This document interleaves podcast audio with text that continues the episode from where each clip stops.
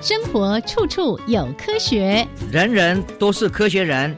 哎，曾老师，我相信生活处处有科学，但是你说人人都是科学人，这就太夸张了吧？其实啊，只要有好的科学观点、思维训练和持之以恒的毅力，人人都可以成为科学人。Trust me, you can be a good scientist too. 我是曾志郎，我是燕子。科学可以很人文，可以很动人，可以很美丽又浪漫。每个月第一和第三个星期四上午十一点五分到十二点，教育电台邀您一同品味科学的万种风情。欢迎收听，人人都是科学人。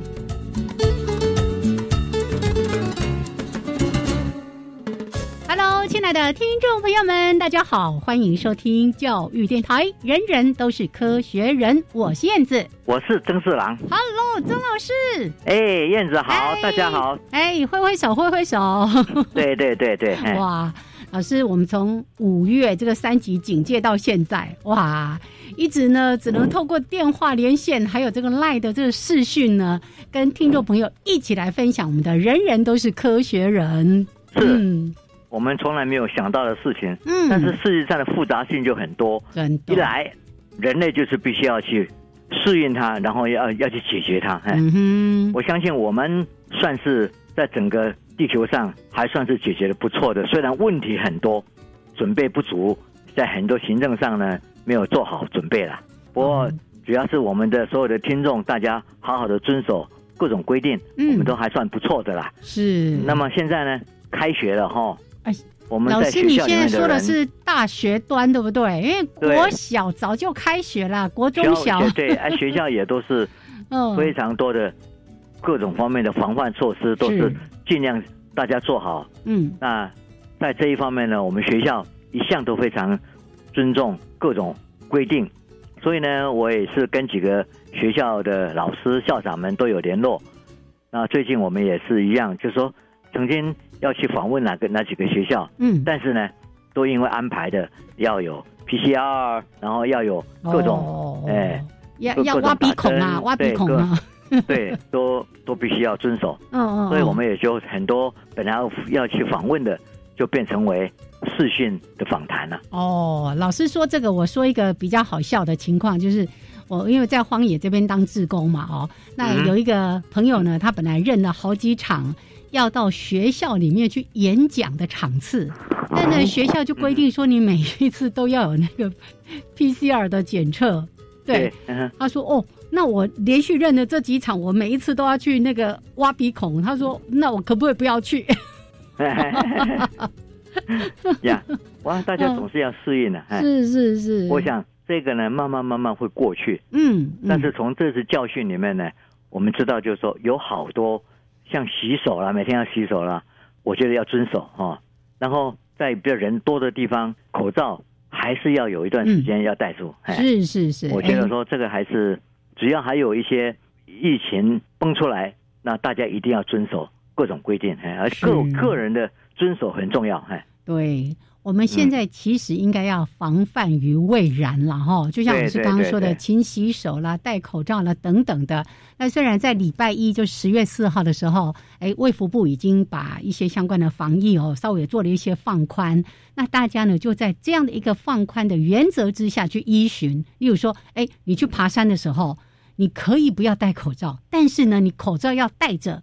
万一你跟别人有一些交汇或者比较近距离的时候，口罩要戴起来。对，一个人在爬山当然没问题。嗯，可是大家聚在一起山上，大家哇，大家又在盖，大家在一起聊天啊，休息的时候，还是最好把它戴起来。对，谨记就是只要有人跟人之间的比较近距离的接触，或者是群聚，这个口罩还是不能免的。对对对。然后我们在学校端呢，在大学端。已经一两个礼拜的试训，慢慢要开放。嗯，那在这个过程上呢，我们也看到学生们啊，一直急着要回学校。他们也跟老师们也觉得说，试训呢，在很多教学上，他们教跟学上都没有达到非常好的状态了。嗯，所以在这个情况之下呢，学生们也常常来说：“ 老师，啊，我什么时候可以看到你？”哎，然后我们也说：“赶快，赶快，我们赶快。”那有时候我们在大学上呢，不是只有教室看到学生，嗯，我们也希望就是说，在校园里面不同的地方，嗯，有时候在餐厅啊，有时候在图书馆啊，会碰到学生，这样的一个概念，就是说，取校园是全面的，嗯，哦，然后呢，学生也会到我们的研究室来跟我们谈一些他的事情，这种师生之间，嗯，就会有很多了解，然后大家对学习的过程是会有更有效的，真的，所以我们都很期待赶快能够开放校园，除了这个实体的上课之外，嗯嗯，校园的开放。也是很重要的，像我在几个学校里面看到图书馆都还关到。嗯，哦，是哦。对，这个图书馆没有开放呢，没有办法达到他教学的目目的。还有学生呢，课外自己去自修的。是是。然后看看别的不同的影像啊，哦，影片啊，各方面都他有时候自己会会去调调试的事事情，就没有办法做到。图书馆还是一个非常重要的公共场合，赶快能够开放。哎，对，尤其在大学里面哦，这个学生要做一些学术的研究啊等等，这个图书馆真的是非常的重要的。是是是。刚才呢，曾老师特别提到一点，当然我们现在说，因为疫情的关系，大家也渐渐在学习怎么样透过视讯的一些互动啦、教学啦等等的。可是人跟人之间的这种互动的感觉哦。还是有很多没有办法在线上取得的，所以我们真的很希望，在一个大家安全、健康、无语的情况之下，大家回到校园里面。那天我就在听孩子说：“嗯，从来没有这么想要看到老师的。”是啊，现在很想要到学校里面感到呀，校园的温馨是哦，在这一段时间里面没有办法有那么多凝聚力，学生们这一次就会感觉到以前认为到学校里面来啊。没有什么，像会先说，哎，能够看到老师、看到同学，那一种感觉是完全不一样。哦，学习就是希望能够有温馨的感觉，来增加学习的效度。这是重要的，是是，所以这也算是一种这个失去了才知道它的可贵哈。对对，没错。好，那这个是老师呢，在这已经开学，尤其在大学研究所这边，呃，大概现在已经开学也两个礼拜了哦。大概很多的学校下个礼拜开始就会回复。实体的这个上课哦，那也请大家一定要依循我们呃卫福部或者是相关的这个卫生单位所提醒我们的应该要有的一些防疫的措施。防患未然这件事情真的非常的重要。好，那老师我们就先跟大家聊这边，呃，稍微的休息一下。待会儿呢，我们要为大家提供两则科学新闻。另外呢，在今天的科学人观点主题时间，哇，这个话题呢，应该是老师这个长期一直在研究跟关注的哦。我们来看看，就很很奇怪啊，那个小婴儿就这样子，完全的无知的一种状态，怎么那么快？他就会学会对你笑，学会唱歌，学会跟你讲话，等等等的。哇，老师说天生的语言学家，说的我们的小 baby 哈真是太可爱了。好，那主题时间再来说这个话题。那老师，我们先来听一段音乐，待会儿为大家来提供科学新闻。好的。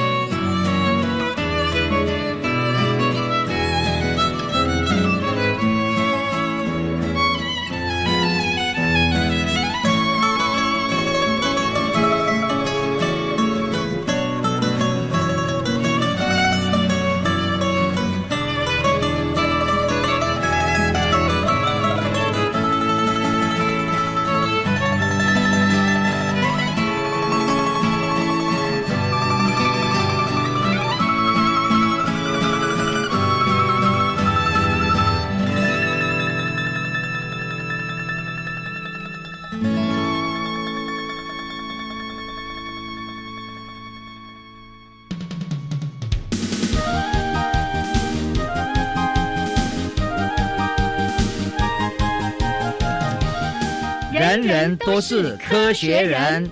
Trust me, you can be a good scientist too.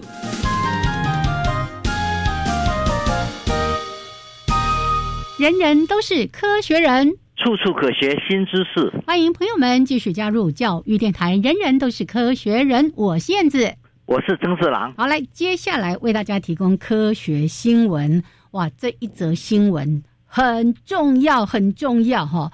因为呢，我们其实经常在提到说实验的一些设计、实验的过程，这过程里面很多的变数，会其实会受到。很多很多的你研究的这个课题哦，各种因素的影响。哎，我们这一次要讲的是关于实验的时间要做记录。老师，这是要谈什么样的一个内容？嗯，我想我现在想要讲的呢，就是说，所有的研究，尤其是牵涉到人的行为、嗯，社会的行为，各种不同的变数里面，最重要的事情是它是什么时候发生的？嗯哼。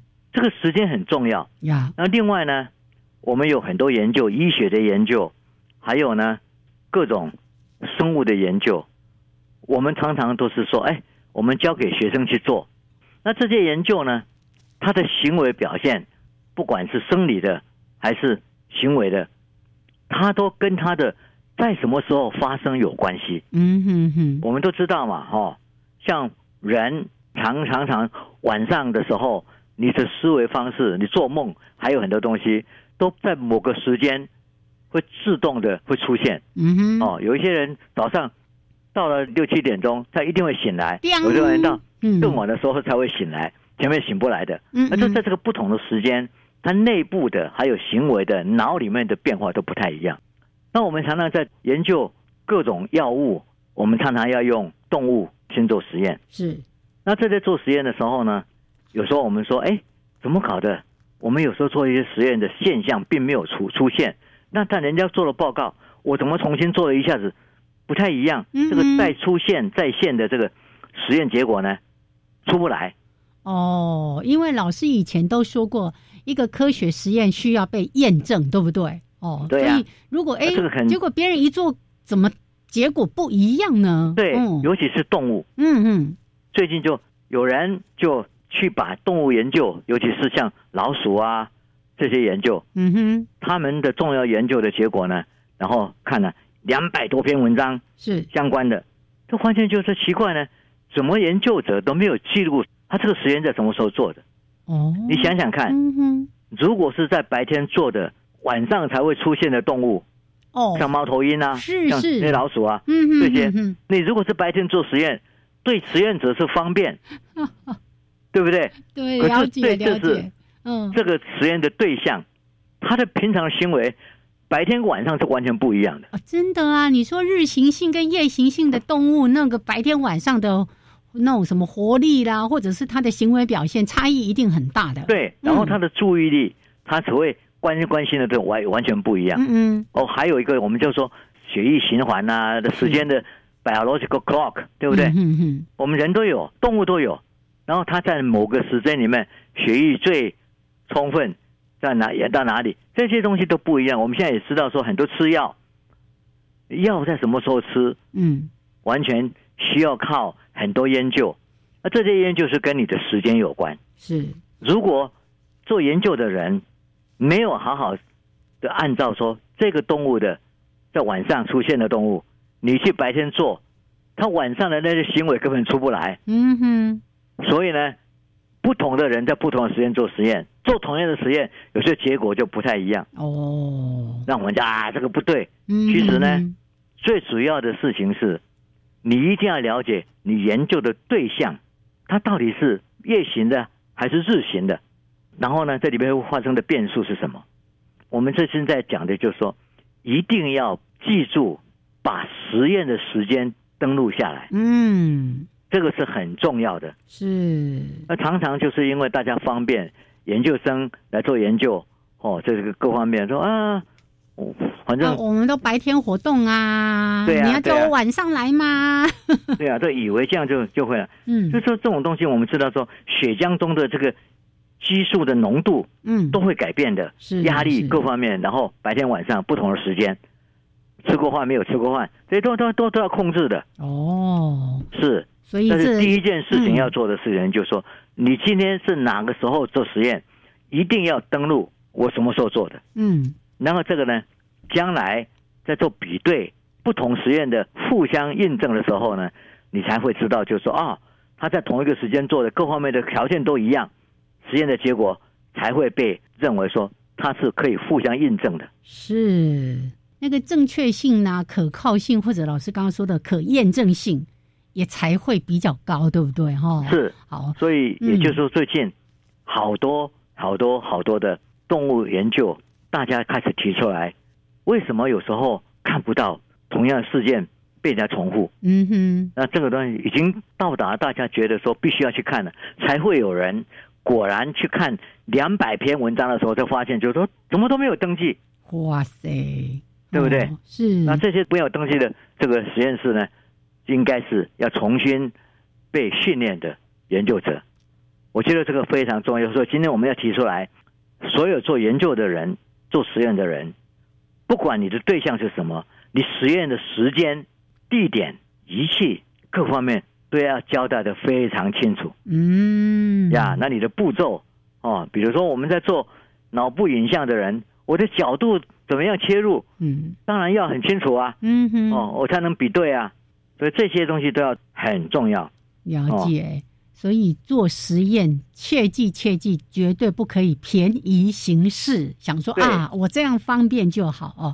就像老师刚刚提到这一则新闻，他其实一开始在提到说，因为很多实验的动物都是用小鼠来做实验嘛，对不对？他说小鼠是在夜间精神最好。哦，但是呢，很多研究人员通常都在白天 来测试这种夜行性的动物。好，是那会不会影响到他的这个研究的结果呢？结果就像老师刚刚说，他们去检视了两百篇的论文，说哇，有超过半数都没有记录说他是在一天的那个时间做的这个测验，做的这个呃相关的实验啊，或者说有写，但是又写的不清不楚。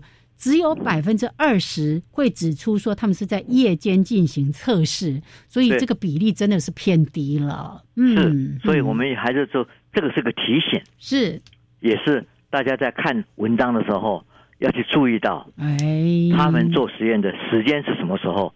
这个才会不会误导到的被结果所误导哦，好，所以这个很重要，哎，一定要特别来提醒给大家。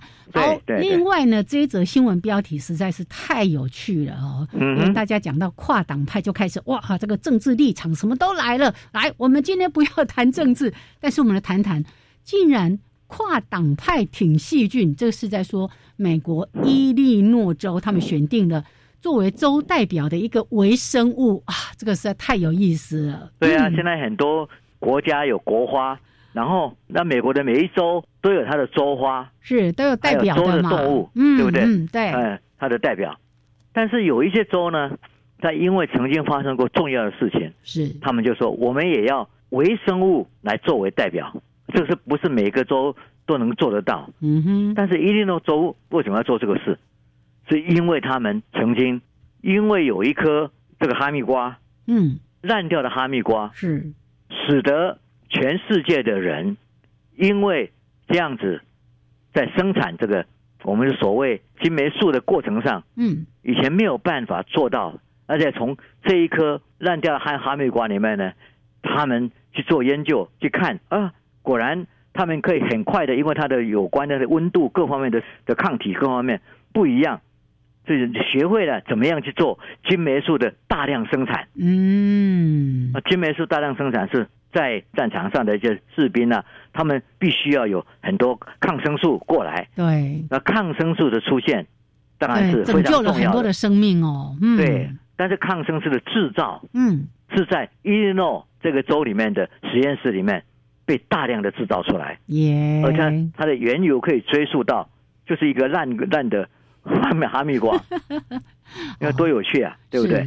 当他们提出来，我们有这么周花，有有多少？但是我们希望在微生物上，是，我们也看到说它的重要性。嗯，所以他提出来用细菌来做一个州的代表了。是，一提出来以后，嗯，大家认为它的重要性，任何党派都认为这是重要的。哦，就不用在那边为反对而反对什么了。不会，都不会。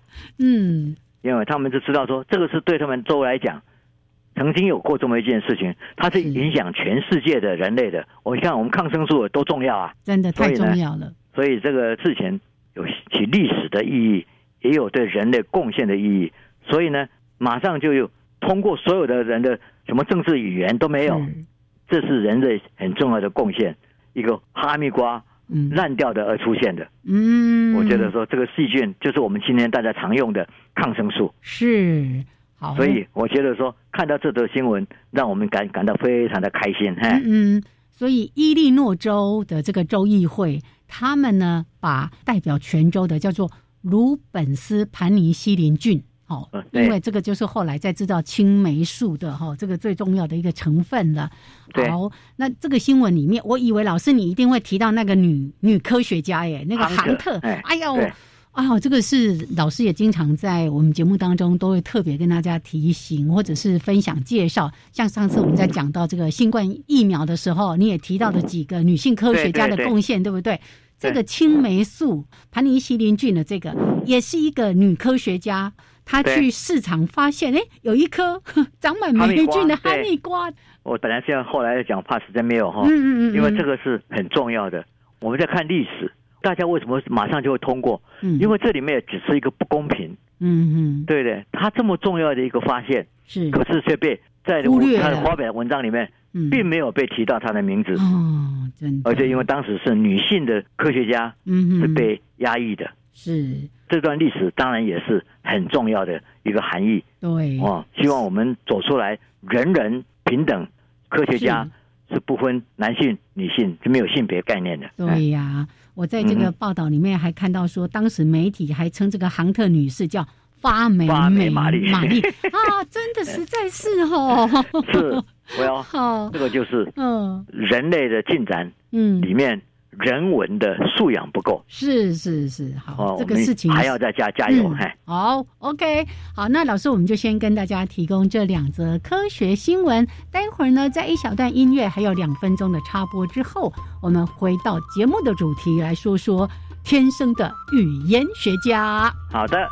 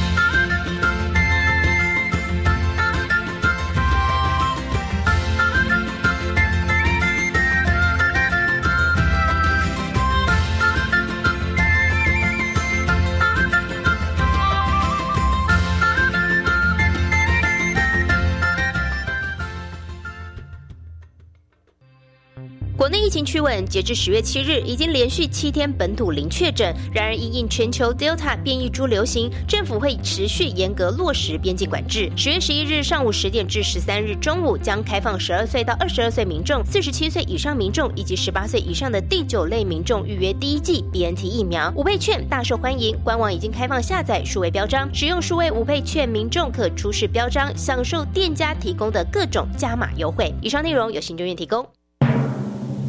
双语新生道，不敢开口说英文吗？那就先用听的吧。教育电台推出两千两百集轻松有趣的双语节目及单元，不管是通勤还是煮饭，都能边学英文哦。快跟着教育电台一起 Learn on Air。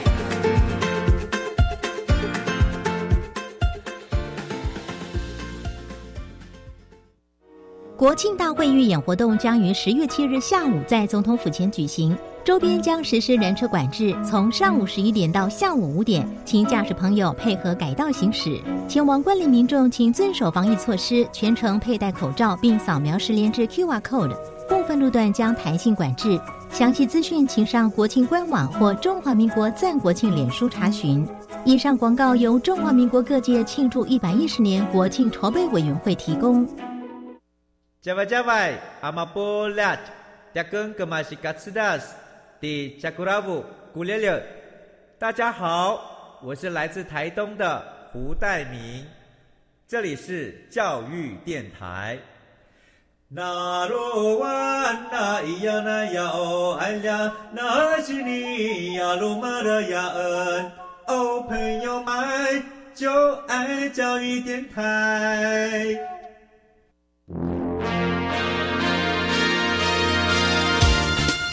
人人都是科学人，Trust me, you can be a good scientist too.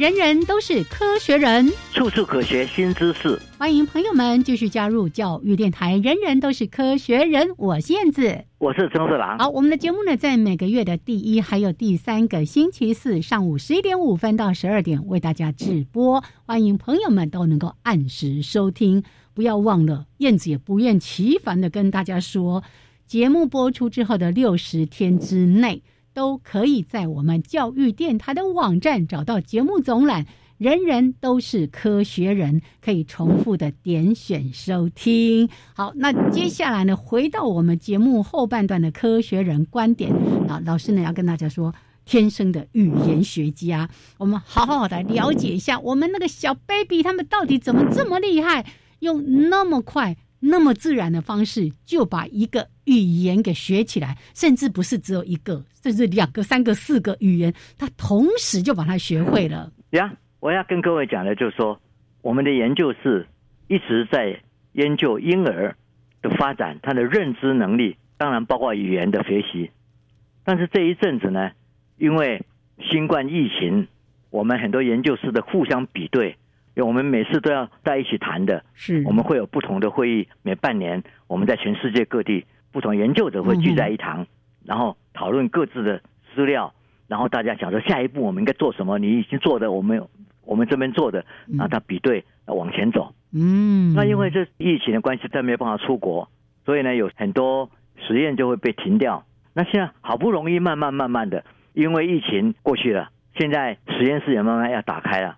很多实验呢也慢慢开始了，所以这些事情一开始做的时候，大家把一些防疫的事情做好之后，然后大家开始心情放宽，嗯，在思考新的实验了，新的研究议题了，然后就发现我们最近的研究，大家环绕一个主题，就是你刚刚讲的，嗯，婴儿是天生的语言学家，哦，超厉害，哇，这句话讲起来就很大呢，嗯哼，我们讲语言学家，我不是要贬低语言学家哦，嗯哼。是语言学家要做非常多的精细的科学研究，是。才会去分析出来那个语言有什么样的结构，那个语言有什么样的特殊的一些语法变化，还有语音怎么样表达，重音在哪里，这些东西都很重要。那我们当然是希望，就是说，哎，我们在研究的时候，不是就一个国家的语言，我们要看很多地区不同的语言来做比较。嗯哼。那我们最近当然又进一步了，我们从脑神经科学的发现，想要去了解语言会发生，当然是跟脑的发展有关。那婴儿他一生下来，一片混沌的模糊世界嘛，嗯哼。可是你可真的很厉害，不久以后，他分辨的是狗，哦，然后有尾巴，嗯，猫身上有那些条纹，各方面，他会学会分类、区辨。外面环境的各种事物，那有一些动的，有些不能动的，有些面包可以吃的，有些东西它不能碰的，有些会很太热的，妈妈都会就讲避免危险，是对不对？啊，最重要的事情是对我们来讲，经由跟父母还有兄弟姐妹、嗯保姆或还其他讲话的互动之中，好像很快的，他两三年内他就学会讲当地的语言，而且自然而然就学会了。这真是超厉害的。嗯，不需要再给他一个课程，对对对，特别的训练。这个文法要用 off 还是用什么？不用，他就学会了。你如果面对这样的事情，你就讲说，奇怪呢，嗯，一个出生在双语或者多语地区的婴幼儿，为什么同时不需要这么多课业化的教导？差不多在四年内，他就会学会掌握两种或多种语言。哦，他在语音上、语法上的对应上，即使不太一样，他也能能掌握。真的是，真的很厉害哎，对不对？他的厉害是因为我们长大了，我们想要去学第二外国语言，对不对？哦哦，就我们去学第二语言，发现哇，很困难呢。真的，哎，那你就会想说，我学起来这么困难，为什么那个婴儿什么都不懂？哦，行，那叫厉害。嗯，对，他在语言这个习得过程上，也不需要特别教导。他们要嘴巴怎么发音？我们现在如果去发英文，或西班牙文，是，我们都需要学会怎么样舌头怎么样去去翻动。对对，对不对？那句法呢？单数第三人称，英文是要加 s 的，嗯哼，对不对？然后动词的变化，哦，过去式要加 ed，还有规则的、不规则的，嗯。可是这些小孩，他怎么知道啊？对呀，他怎么学得会啊？哦，还有没有人告诉他？我们在学的时候，什么这个文法那个文法的哦，老是搞不清楚前后左右这样子哦，还有各种的时态，又有假设的。对对对，时态啊，这个格那个格的，我们的语言学家都要去分析这个，你才会懂得那个语言呢。对呀，啊，学的你就一直背，一直背，一直背这样子。对，问题是这就是一个逻辑上的关键性。嗯，那关键性就是说。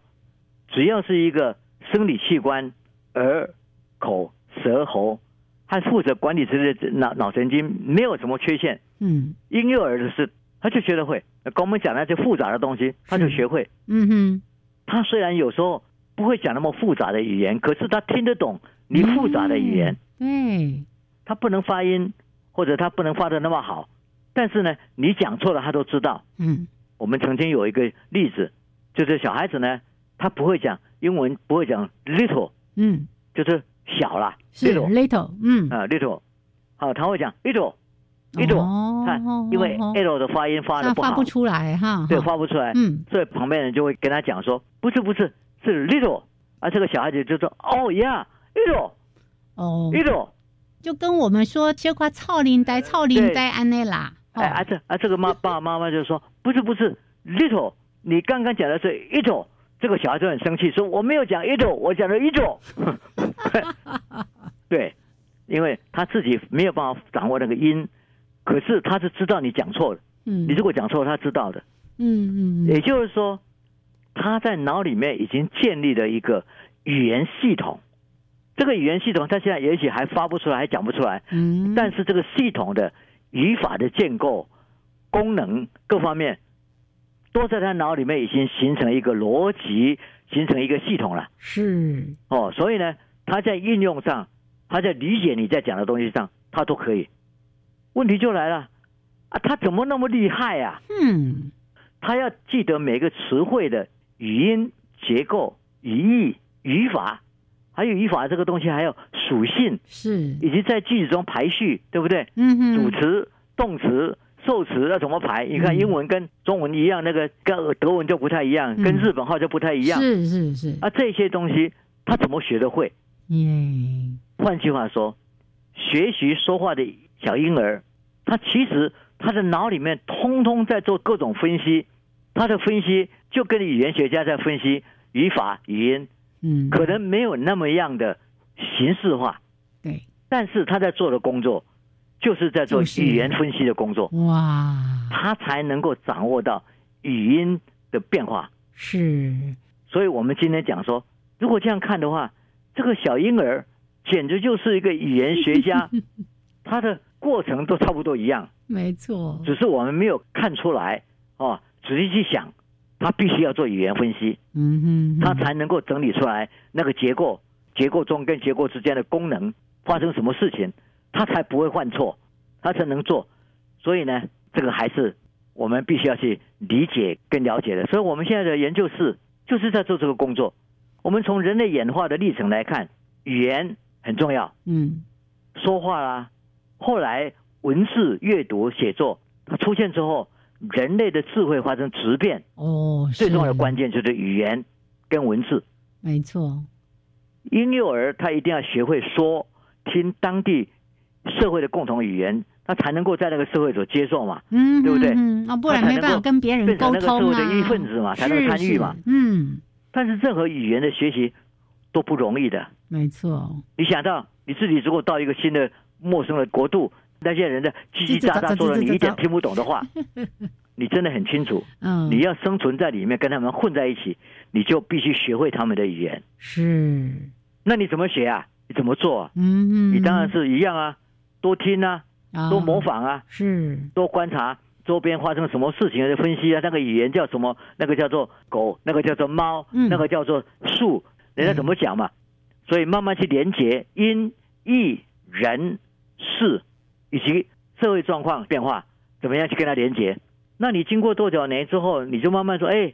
你也能说当地的一般简单的，然后慢慢复杂。嗯，开始的时候一定是怪腔怪调，带了很多腔调嘛。嗯，但是你只要意识到了，别人听得懂你讲什么，人家就会跟着你做，没事。没错，生活就没问题了。对，然后再过几年，你腔调也矫正了，词汇也丰富了，句法的基本规则都掌握了，你话说起来流利畅通，言必有重，还有还会运用名誉跟隐喻都会了。嗯，而且有时候你会骂人，也不带脏字，还有幽默都会出现。耶，那我们就说你就已经是那个那那个语言的达人了。哦，那从这个观点来讲，嗯，你看那小孩子一样啊，他也在进到一个陌生的环境，听到一些陌生的声音，然后陌生声音呢是他被各种不同的人这样讲出来，还有跟他的环境的生活情境是有关的，然后这样的历程。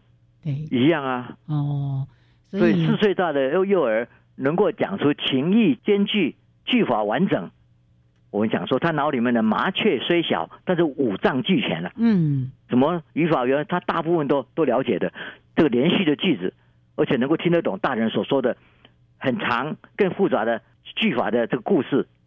这个成就就已说明，这个世界大的幼儿已经学会了，学会这句话，这个语言的。小小的达人了，嗯，然后我们在做研究的人，从这个结果，他已经完成了这件事的结果，往回推，推到它的起源，那我们就说，在那婴儿期到幼儿期的阶段，他们的脑袋里面都是在分析由外输入的语音信息，连接周边环境的事物跟环情境，然后呢，他能够分门别类，建立起阶层性。注意这句话，阶层性的。语音、语义、语法、语用的结构跟运用规则，嗯哼，这个就像是一个语言学家在解构一个陌生语言的形态时，他所必须要的的历程。所以我们说，他就是个天生的语言学家。耶，OK，就是这个想法哈。好，所以老师刚刚用了一个非常有意思的就是，哎，好像你把你丢到一个陌生的国度，哎，对一个小婴儿来说，他降生到这个世界上。这个世界对他来说也是全然的陌生的。可是呢，这个孩子就在默默默默的，你以为他什么都不懂，但是呢，好像真的就是我们常常说像海绵一样，一直吸收，一直吸收。然后这个吸收的过程，有老师刚刚说的，去分析、去归纳、连结，然后甚至要去了解整个语言的结构啦，哦，好多好多的语言的学问，他都在他出生这几年就学会了。所以老师刚刚说，我们今天就在谈婴儿是天生的语言学家。好，老师待会儿再跟大家说，那我们最近有一些什么样相关的研究，再来跟大家做说明。好，OK，那就先聊到这边。好的。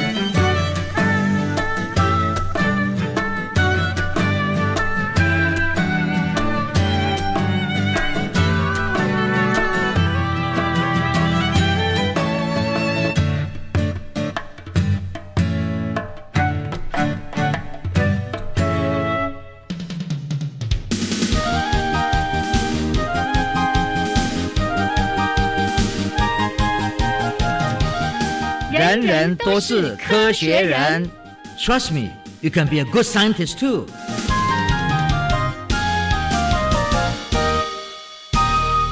人人都是科学人，处处可学新知识。欢迎朋友们继续加入教育电台。人人都是科学人，我是燕子。我是曾四郎。好，来，我们进行的是科学人观点的主题时间。今天呢，曾老师跟大家谈的天生的语言学家，说的就是我们家里的那个小婴儿、小 baby，他在那么短的时间，通常呢，你看到很多小孩子大概一两岁，那个话也都讲的还不错了哦。那老师刚刚也说，哎，尤其在这种多语言的国家。科学家的观察了解，大概四岁左右，他们就会学至少两种甚至更多的语言。那在这成长的过程，孩子其实做了很多的事情，就像是个语言学家一样。好，那我们来看看最近的一些相关的研究，老师来说给大家听哦。是，嗯，我们第一个要看到的是加拿大 British Columbia，嗯，的一群神经语言学家哈，他们做语言的研究。然后看脑神经怎么样去处理这件事情，用什么仪器？嗯，当然就是脑电波的仪器了。嗯哼，哦，那电波仪器呢？他们在观测六个月大的婴儿。我们知道六个月大是牙牙学语的时候。是。哦，在这之前呢，你你你看不到很多婴儿在想办法要去讲话。是。那他怎么知道？如果你从物理学的观点去看这两我们讲讲话的声音，其实。它是一串声音是连在一起的啊哈。可是我们讲话，我们知道我们这个词汇跟另外一个词之间是有界限的。嗯，那一种抽象的界限哦。可是我们从语音的观点，从音音的声音的观点来讲，如果去看音谱，他们都连在一起。是。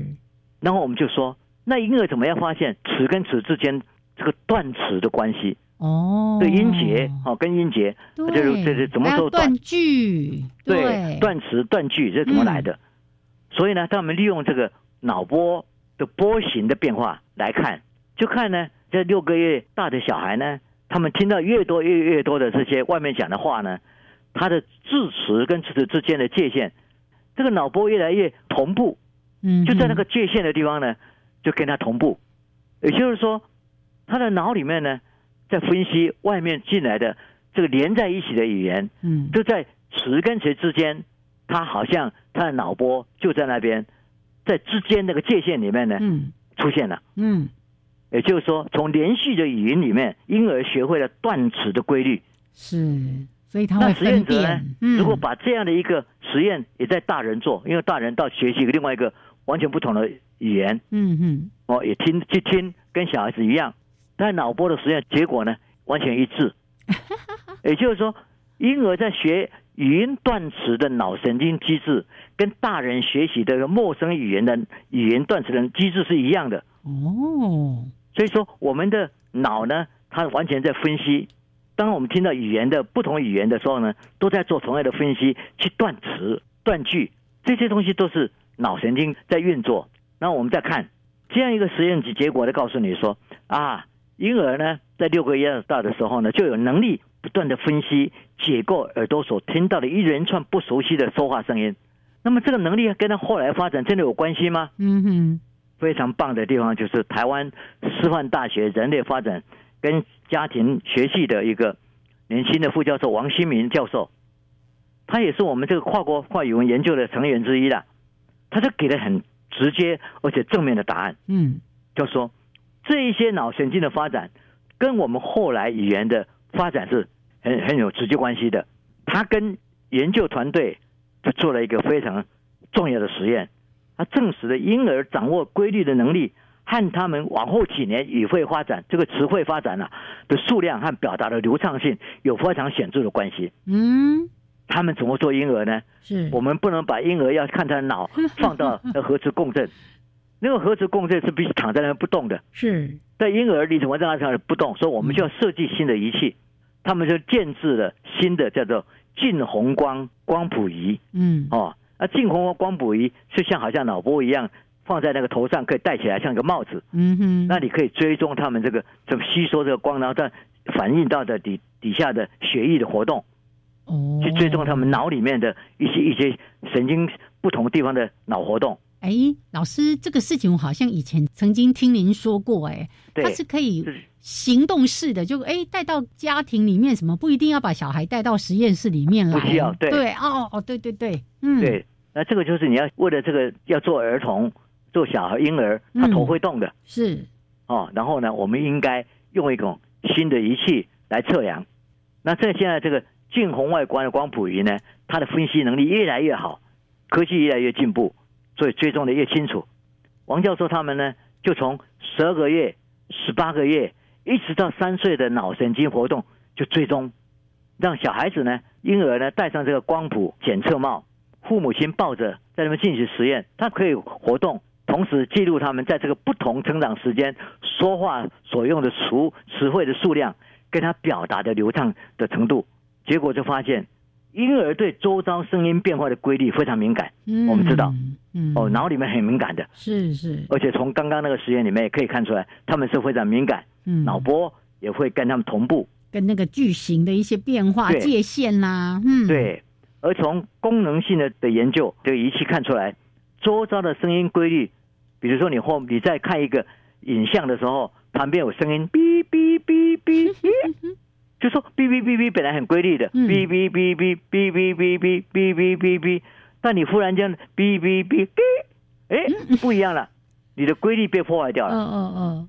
小孩子本来是在看前面的，这个对他来讲也不是，只是只是周遭的声音，可是他的脑神经对声音的敏感度会去抓住他的脑波的波形呢。六个月的波形跟他十二个月、跟十八个月的、二十四个月的波形的条件下一模一样，也就是说。成长的时候，保持相同的侦测规律的脑神经活动，嗯，这个很重要。好像在成长过程中，脑会维持变化，啊，就发现不是。他在追规律的时候，嗯，是同样的机制，一直在进行对外面世界的规律的侦测，嗯，哦，所以呢，十二个月、十八个月、二十四个月都一样，跟六个月都一样，嗯哼哼哼。而且最重要的，你记不记得？在做的时候也在观察他们的词汇量啊，是，还有他们的讲话的流畅流畅度啊，流畅度，嗯，就发现就是说这一些规律的追寻，他的能力跟他的词汇量非常有关系，流畅性也非常有关系，嗯，也就是说脑波的对于外外面这个环境里面规则的变化，可以预测到他对于将来发展他的语言的词汇的时候呢。是有相关的，嗯，所以呢，这个研究呢讲起来就非常重要，哦，一方面很清楚告诉你证实了婴儿的能力分析解构陌生语言内的一个规律，另一方面它很重要就是说证实了婴儿与生俱来的脑神经活动所展示的分析能力，启动了语言学习的两个大支柱，嗯，就词汇。是。词汇的扩张，词汇量，嗯，对，另外一个就是。表达的流畅速度哦，流利度，流利度，嗯，说到了四五岁，幼儿的脑神经网络已经储备听说该语言所必须拥有的语音、语法、语义、词汇和语用的基本规则，就是这样了。嗯，你必须要得到这样的一个结论。你从这些观察里面，我们的脑神经一直在追寻周遭环境的规律。嗯。哦，那语言声音的规律，它很非常敏感，因为它对我们的生存很重要。所以呢，我们是从这个观点去讲说，婴儿是天生的语言学家。我们不是说他变成一个，就像语言学家可以做一些形式化的写的规律啊，写的不是，而是他脑里面呢是在做语言分析的工作。真的，那个与生俱来储备好的这个能力，这样子，嗯。这时候有人就问了：真正的语言学家？要读过好多文献，各方面东东西，然后知道很多科学的方法。他们用科学方法在分析这些东西，才得到这些东西。那小小的小孩子怎么会这样？我要，我们现在就要进一步要去看，他可能不是只有对语言的这个规律，他可能对周遭所有东西的规律。哦，其实更复杂的，他不是语言学家，嗯，他是一个天生的科学家。语言只是他们。